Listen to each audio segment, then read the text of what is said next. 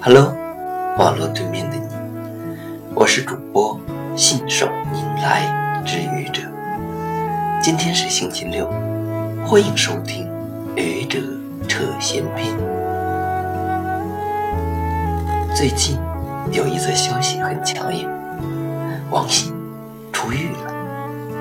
王鑫是谁呢？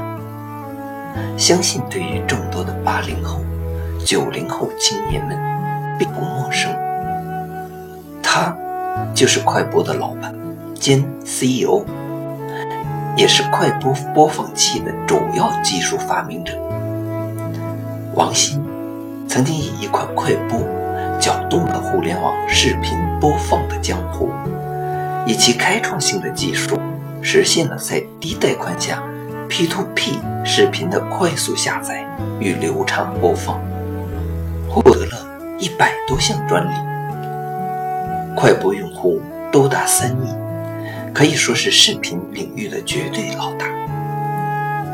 由于他的视频内容都没有授权，也就是说属于盗版，他获得了高额利润。试想，如果王鑫的快播，当时上市，他将会成为当之无愧的互联网视频大佬，而其他视频公司大部分都要倒掉。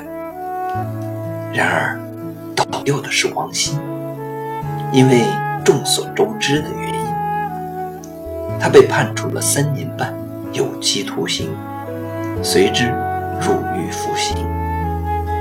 可入狱的王鑫还是王鑫。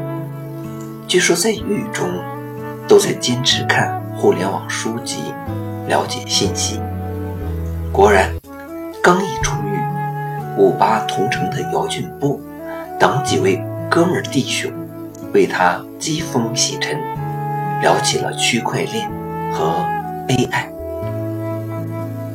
王鑫曾经说技术无罪，这话当然没错，但。他当年的行为是不是犯罪，不是由他说了算，现在也已经盖棺定论。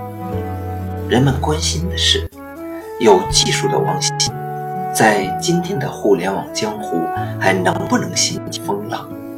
这是个话题。乔布斯作为苹果的创业者，被赶出公司之后，苹果一度濒临倒闭。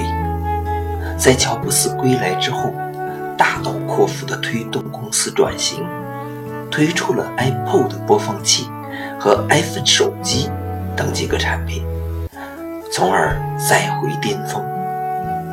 王鑫的快播公司可以创造出类似的奇迹来吗？让我们拭目以待。谢谢你的聆听，欢迎关注主播。信手拈来之愚者，欢迎订阅我的专辑《Hello》，每天一个声音。欢迎下载、评论、转发、点赞或者赞助。